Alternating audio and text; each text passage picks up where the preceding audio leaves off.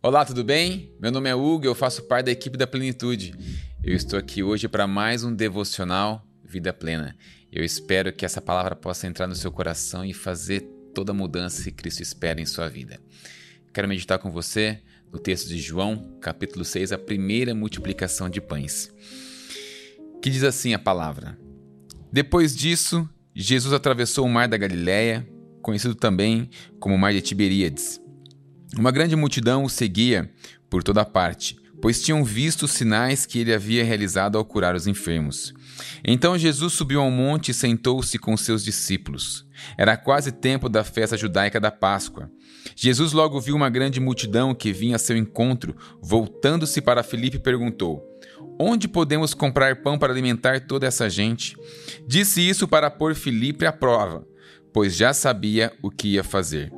Filipe respondeu: Mesmo que trabalhássemos vários meses, não teríamos dinheiro suficiente para dar alimento a todos. Então um dos seus discípulos, André, irmão de São Simão Pedro, falou: Aqui está um rapaz com cinco pães de cevada e dois peixes. Mas que adianta isso para tanta gente? Jesus respondeu: Digam ao povo que sente. Todos sentaram na grama que cobriu o monte. Só os homens eram cerca de cinco mil. Então Jesus tomou os pães, agradeceu a Deus e os repartiu entre, entre o povo. Em seguida, fez o mesmo com os peixes, e todos comeram à vontade. Jesus está diante de uma grande multidão. São 5 mil pessoas, apenas homens, fora mulheres e crianças que não eram contabilizados nas contagens naquela época. E Jesus ele diz que ele queria alimentar a multidão e ele coloca ali os discípulos um pouco à prova, coloca Felipe à prova perguntando para ele como vai alimentar a multidão. E eu quero dizer uma coisa para você. Jesus ele precisa de pessoas que tenham fé para que muitas vezes os milagres sejam realizados. Jesus ele precisa apenas daquilo que você tem para que através disso ele possa realizar um grande milagre. Note que quando é, André, irmão de Simão Pedro, ele chega a Jesus, ele traz o que? Ele traz cinco pães e dois peixes de um menino.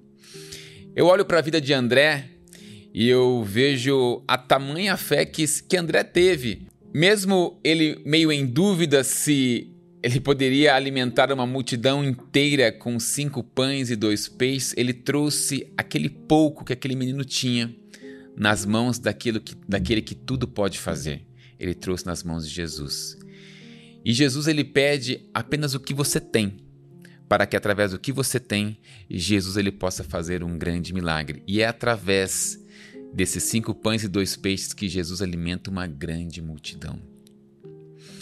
André ele teve que ter um pouco de fé para que este milagre pudesse acontecer. Eu fico imaginando ali André juntamente com os doze, com os que, que caminhavam, os seus amigos que caminhavam ali junto com Jesus, caminharam junto durante três anos. Eu fico imaginando os outros doze olhando para André e falando: André, meu Deus, como que você pode trazer cinco pães e dois peixes aqui para o mestre para poder alimentar uma multidão inteira?